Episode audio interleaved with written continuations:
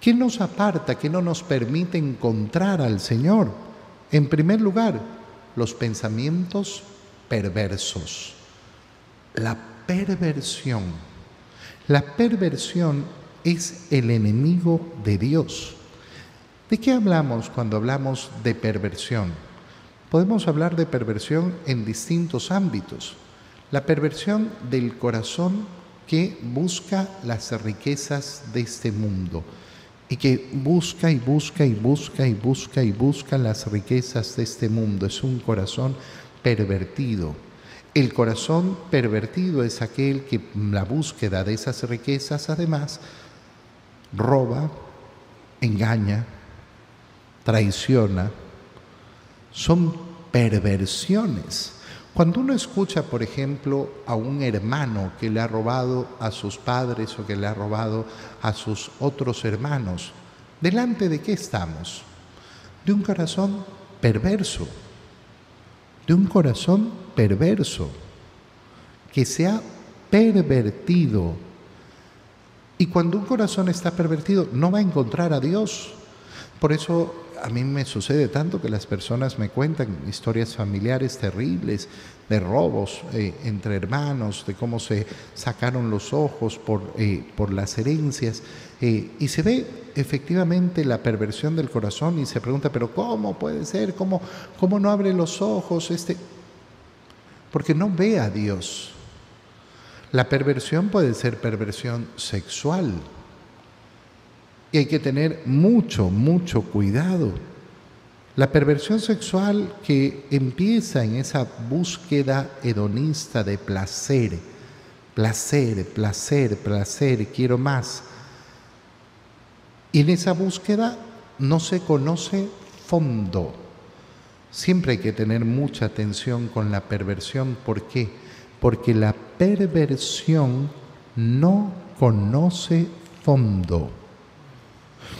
Los insensatos que quieren poner a prueba el poder divino. ¿Quiénes son los insensatos que quieren poner a prueba el poder divino?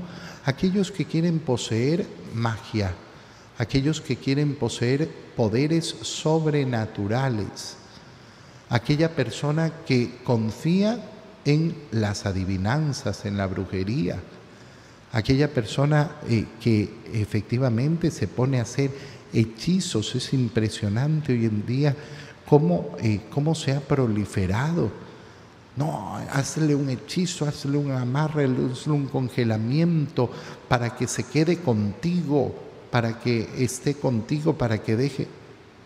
Oye, esa persona es una insensata que quiere poner a prueba el poder divino.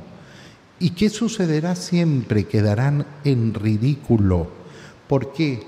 Porque la sabiduría no entra en el alma malvada, no habita en el cuerpo sometido al pecado. Dios no entra ahí. ¿Y por qué? No porque Dios no ame, sino porque la persona bloquea la acción de Dios. Cuando nosotros vemos una persona que eh, no sale del pecado, al final no es por falta de gracia de Dios, sino porque esa persona bloquea con sus acciones esa acción de Dios. El Espíritu Santo, el Santo Espíritu que nos educa, es decir, que nos muestra con sensatez qué es lo que tenemos que hacer, huye de la hipocresía. Una persona hipócrita, y esto tenemos que analizarlo siempre en mucha profundidad, porque es lógico, tú y yo odiamos la hipocresía. Diremos siempre, no, yo odio la hipocresía, odio el engaño, odio la mentira. Pero después, si hacemos un buen examen de conciencia, encontraremos mucha hipocresía. Nos gusta mirar hacia afuera, mirar al otro y ver la hipocresía y decir que detestable ser hipócrita. Pero al final no es mirando hacia afuera donde vamos a descubrir la hipocresía, sino mirando hacia adentro, mirando hacia el corazón. Yo amo a Dios sobre todas las cosas. Uy, sí, yo amo a Dios sobre todas las cosas. Pero resulta que a mi hijo no lo bauticé hasta que tuvo, quién sabe qué, un año, año y medio, dos años. disculpa, ¿cómo es que amo a Dios sobre todas las cosas? ¿No te parece hipócrita? Yo amo a Dios sobre todas las cosas, pero es que estuve de viaje y no pude ir a misa. ¿No te parece hipócrita? Cuando uno comienza a analizar en profundidad, vamos a descubrir esa hipocresía. Y qué importante es descubrirla para alejarnos de ella.